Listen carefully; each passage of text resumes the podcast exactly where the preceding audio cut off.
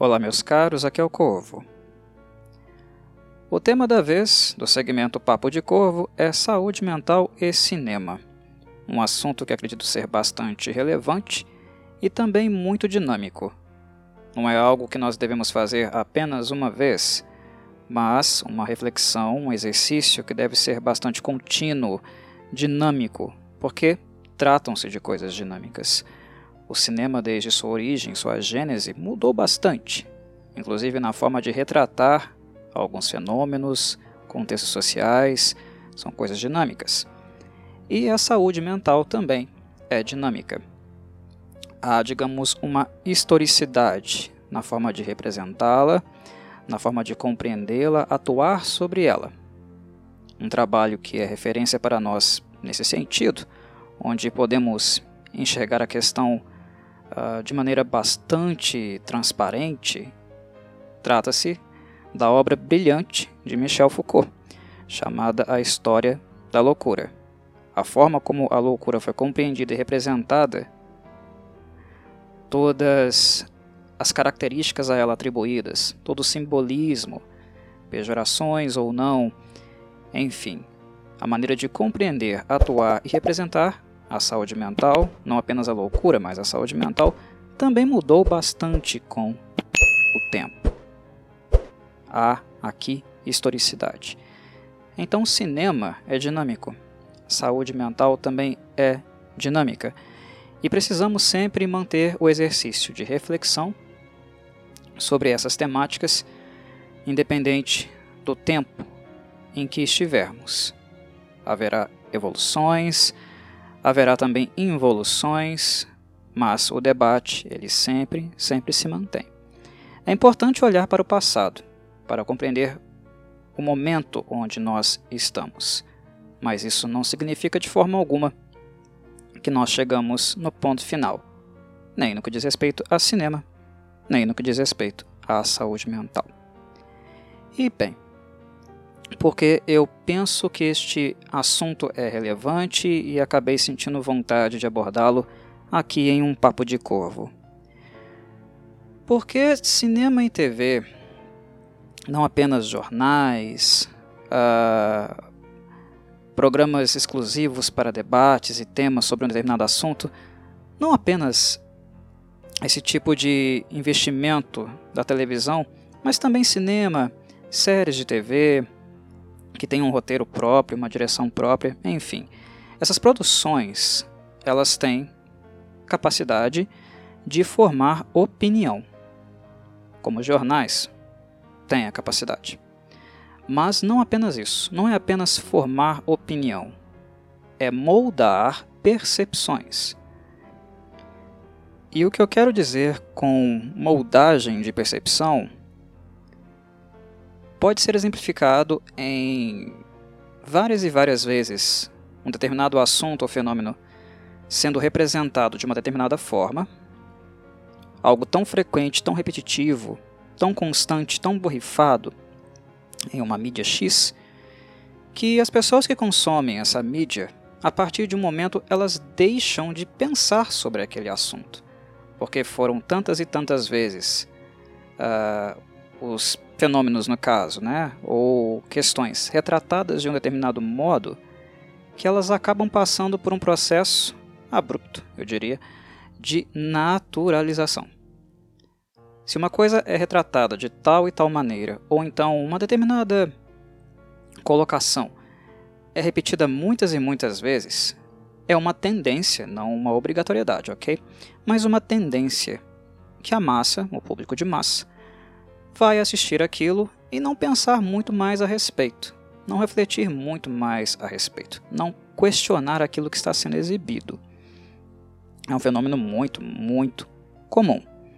É claro que há sempre movimentos de resistência, mas, na maioria dos casos, para as massas, a maioria das, das pessoas não vão fazer mais meditações ou refletir sobre aquilo, porque cada referência, a todo momento, uma mesma direção, uma mesma referência, o mesmo uh, paradigma explicativo uh, é apresentado para elas.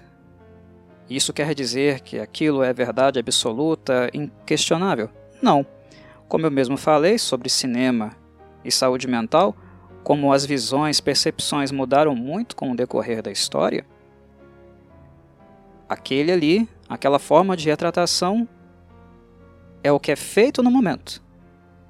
É o que está sendo culturalmente construído, difundido em uma determinada era, e não necessariamente o ponto final da discussão.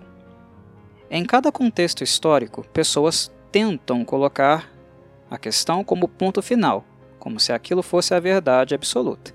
O que, claro, é de não apenas um autoritarismo, mas também uma arrogância, e no caso dos mais uh, peritos no assunto, né, acontece também aí de, de uh, percebermos né, uma certa desonestidade intelectual.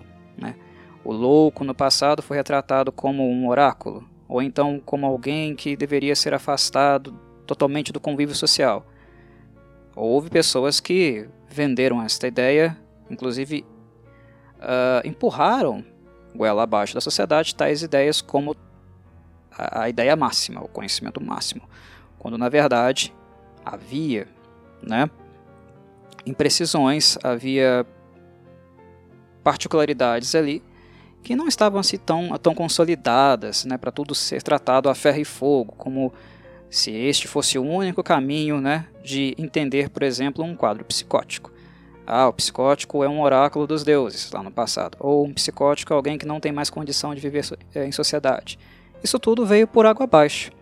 Veio por água abaixo, é claro, ah, no trabalho das ciências humanas, né, em profissionais que estudam eh, esse tema, não apenas esse tema, mas também né, os mecanismos sociais que produzem loucura, produzem psicose, né, a, o constante trabalho de pesquisa, de envolvimento, de questionamento, derruba alguns conceitos que, na verdade, nós descobrimos uh, posteriormente que não eram assim tão conceitos assim, né? Eram preconceitos, eram ideias muito frágeis. E essa fragilidade, ela precisa ser combatida a todo instante. Entendem?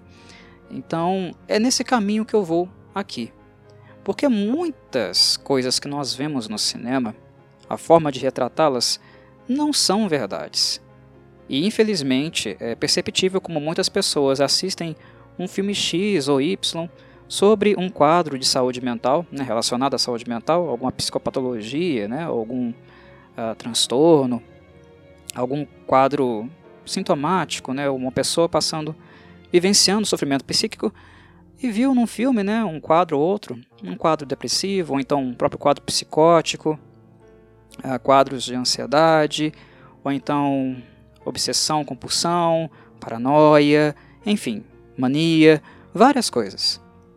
E uh, as pessoas assistem a forma de representação dos filmes, como eles retratam essas questões lá, e tendem a tomar a ideia de que, hum, então depressão é isso, ou psicose é isso, né? obsessão, compulsão é isso. Uh, e não é bem assim.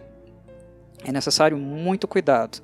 E eu digo isso porque o cinema, né, dentre todos os campos que falam, comentam, se envolvem com esse assunto, não é o mais adequado, né, particularmente o mais adequado para falar ou abordar essas questões com propriedade. Ah, Corvo, então o cinema não pode falar sobre essas coisas, porque não tem propriedade sobre o assunto, porque eles não são especialistas. Não é que não pode. Claro que pode. Esses assuntos não são uma particularidade, por exemplo, da psicologia ou da psiquiatria, né?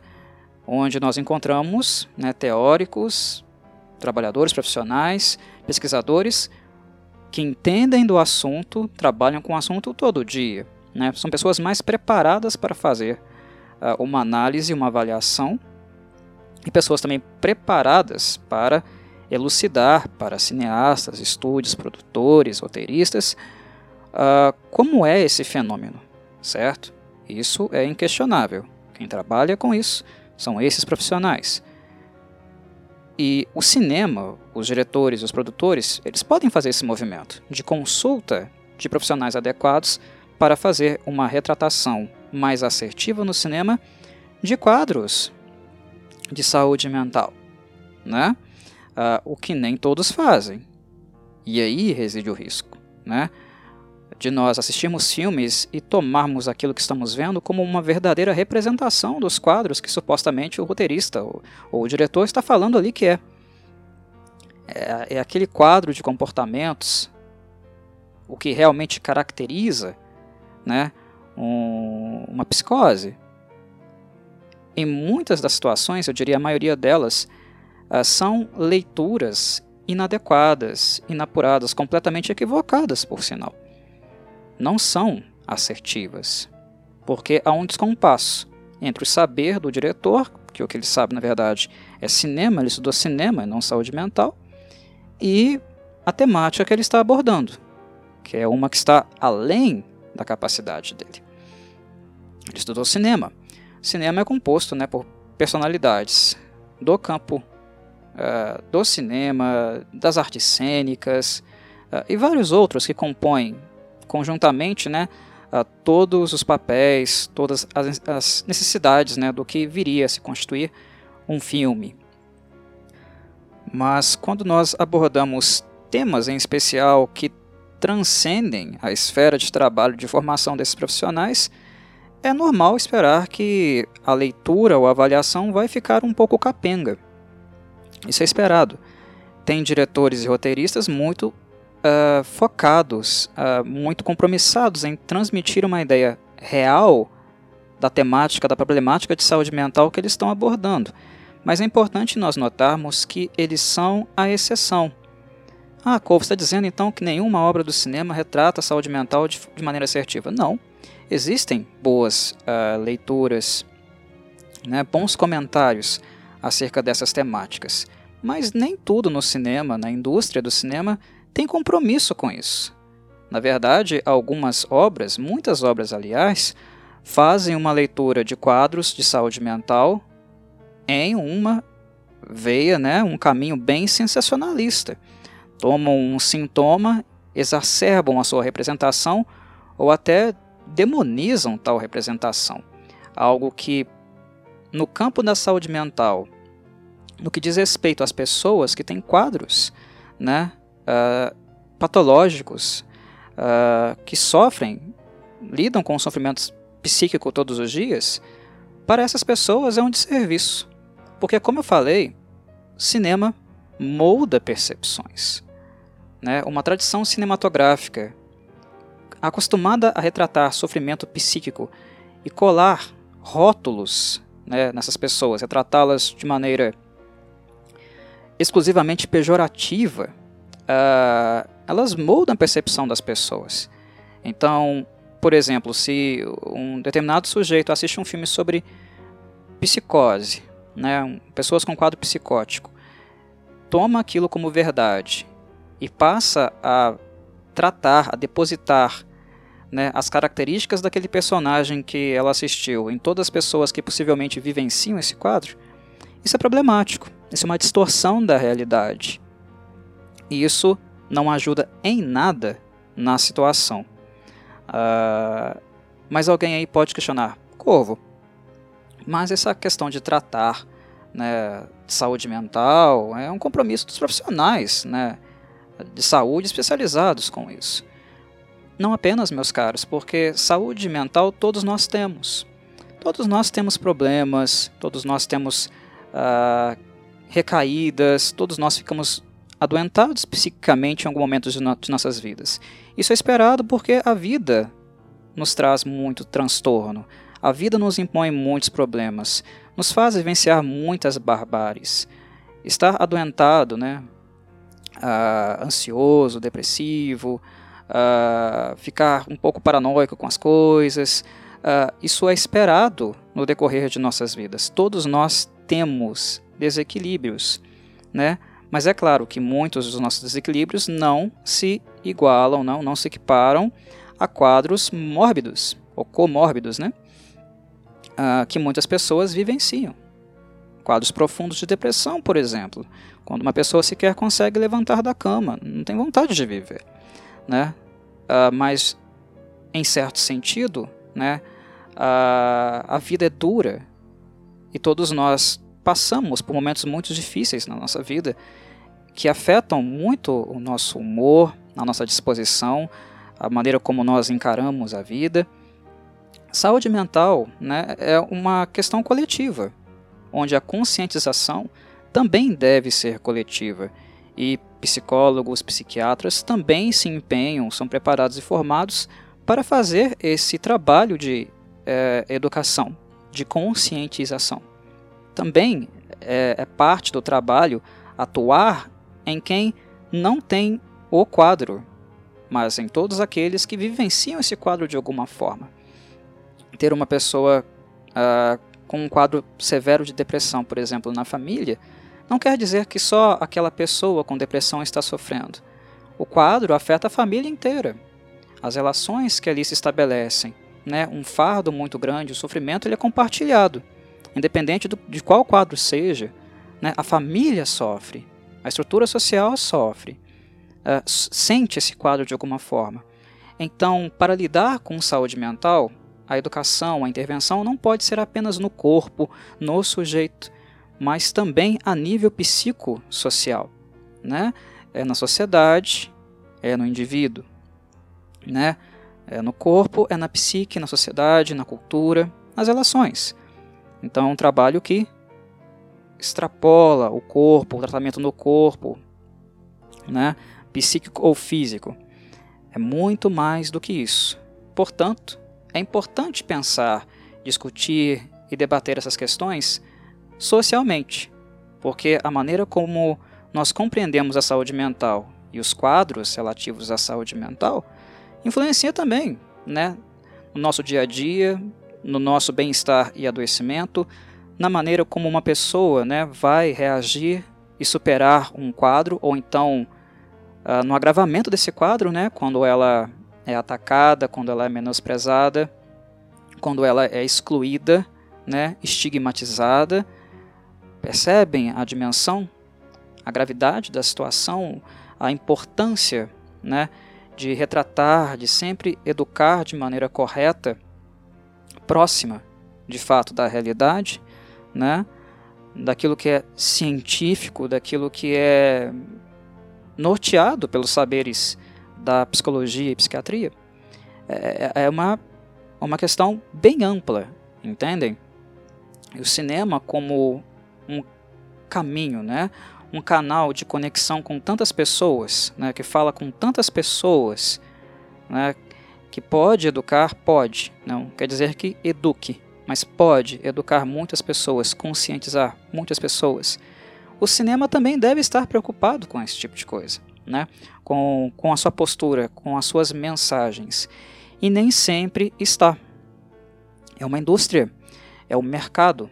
E às vezes os interesses de mercado, né, o lucro, ele é muito mais valorizado pelos estúdios, pelos investidores, do que necessariamente comunicar um conhecimento válido, assertivo, o que realmente precisa ser dito.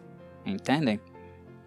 Então, é nesse sentido que uh, eu lanço essa discussão, eu lanço essa reflexão. Foi por isso que eu decidi gravar esse episódio do Papo de Corvo para falar de saúde mental e para chamar a atenção uh, dos cinéfilos, dos meus ouvintes cinéfilos, para aquilo que vocês encontram nos filmes. Se foi de seu interesse, se você achou um tema, um tema interessante, ou se alguma pessoa da sua família tem um quadro né, uh, psicopatológico, né, se está com sofrimento é, psíquico, ou se você mesmo passa por esses quadros, jamais tome um filme, uma obra cinematográfica como a verdade sobre aquele quadro. Né? Ah, ele falou que o fulano, né, um personagem é tal e tal, ele é um neurótico, ou ele é um psicótico. Será que é mesmo? É, se trata realmente disso? As imprecisões históricas do cinema são gigantescas. E o mais seguro quando os assuntos são realmente sérios é lidar, tratar, ter o carinho, o cuidado de pesquisar sobre esses assuntos com profissionais capacitados para isso, que podem de fato esclarecer suas dúvidas, né? trazer luz de maneira assertiva a vocês, um direcionamento adequado. Séries de TVs e filmes não podem educá-los sobre tudo, ou sequer aprofundar a discussão de algumas temáticas, né, temas centrais, que eles se pretendem a, to a, tocar, né, a abordar. Filmes, séries de TV têm agendas, um cronograma muito apertado e nem sempre todo o cuidado e assertividade necessária caminha lado a lado com essas produções. São produções uh, rústicas, em todos os sentidos. Vocês possuem formação em vários campos diferentes. Por exemplo, educadores. Vocês já viram filmes retratando a educação, né, com, com aulas, professores, né, métodos de ensino de maneira inadequada, como há outras pessoas que trabalham com matemática, com física, vendo filmes também cometendo gafes, né? Aquilo ali não é assim, a física não funciona assim, aquilo ali é impossível. Vocês não já encontraram erros crassos mesmo em cinema das coisas que para vocês com formação, né, com conhecimento na área são assim, erros básicos, básicos, básicos. É disso que eu estou falando. Quando o assunto é saúde mental, também acontecem esses erros, e mais do que vocês possam imaginar. Portanto, filmes não são referenciais teóricos, metodológicos para quase nada, meus caros. Inclusive, até mesmo para cinema ou artes cênicas. Porque um filme, na maior parte do tempo, para a maior parte das pessoas, ele é o produto final sendo entregue. Né? Um aglomerado de metodologias, de formas de filmar e atuar, de produzir e criar, sendo entregue a vocês na forma final. É um produto pronto. E as pessoas que não têm leitura, conhecimento de cinema e artes cênicas não vão perceber muitas coisas que aconteceram ali. Aqueles que são formados, têm interesse na área e estudam eh, essas questões vão perceber: hum, o diretor usou esse, esse tipo de técnica de filmagem, ou esse tipo de câmera, ou então o modo de atuar de fulano ou ciclana é de tal escola, tem tal referência, tradição americana ou britânica, europeia. Algumas pessoas que têm uma leitura aprofundada disso ou estão envolvidas na área conseguem ter essa percepção apenas assistindo um filme. Mas o filme, para a maior parte de nós leigos, ele não é didático. Ele não ensina para nós técnicas de cinema, técnicas de atuação e produção. Não. Ele apenas nos entrega uma ficção, uma história, uma retratação para nos entreter. Eles querem vender entretenimento e é isso que eles fazem. Eles não nos dão aulas para nos preparar e compreender aquilo que nós estamos assistindo. É necessário aprofundamento para, inclusive, reconhecer e perceber mazelas em cinema, atuação, arte cênica, produção e também física, matemática, geografia, uh, educação, saúde mental, psicologia, filosofia uh, e imprecisões existem aos montes. Aos montes. Entendem? Então, era esse o meu objetivo aqui, nesse papo de corvo hoje. Porque é muito comum eu encontrar pessoas com referenciais sobre como tratar, lidar, né, conduzir alguns quadros de saúde mental ou até mesmo ideias sobre o que aqueles quadros seriam, levando em consideração o que o cinema mostra, né, o que está no senso comum. E muitas vezes cinema é isso mesmo, retrata o senso comum. E pessoas com histórico né, de casos uh, de sofrimento psíquico, algum quadro psicopatológico, historicamente essas pessoas já tem, tendem a ser muito muito pejoradas, muito perseguidas, uh, diminuídas, né, desfavorecidas. Elas já sofrem muito com o estigma que elas carregam. E é um estigma muito forte que afeta a vida delas, a vida da família delas, e é em todas as esferas pessoal, profissional, né, uh, social. É uma carga muito grande e o cinema na maior parte do tempo, o que historicamente o cinema fez foi mais demonizar né, a saúde mental do que realmente gerar esclarecimento, né, educar as pessoas para essas temáticas. Como eu falei, não foram todos os filmes que fizeram isso. Né? Houve filmes que tentaram ser assertivos, é, retratar a questão de maneira adequada, contratando profissionais para trabalhar ali do lado, né? para consultar, para fazer uma leitura adequada daquele quadro que está sendo representado na sétima arte. Claro que tem esses filmes, mas mesmo assim eles não são a Bíblia do assunto. Né? Eles não são a fonte de pesquisa primeira para esses assuntos. Ou, ou o diretor ou o roteirista não são os profissionais mais indicados para estar falando, comentando essas coisas. Então, uh, para tomar, tirar conclusões, esclarecer-se a respeito de uh, quadros de sofrimento psíquico, né? Uh, tratamentos, né? maneiras de lidar, filmes, jamais, jamais podem ser a primeira referência para educar a, a pessoa que assiste, para educar o cinéfilo. Jamais, jamais.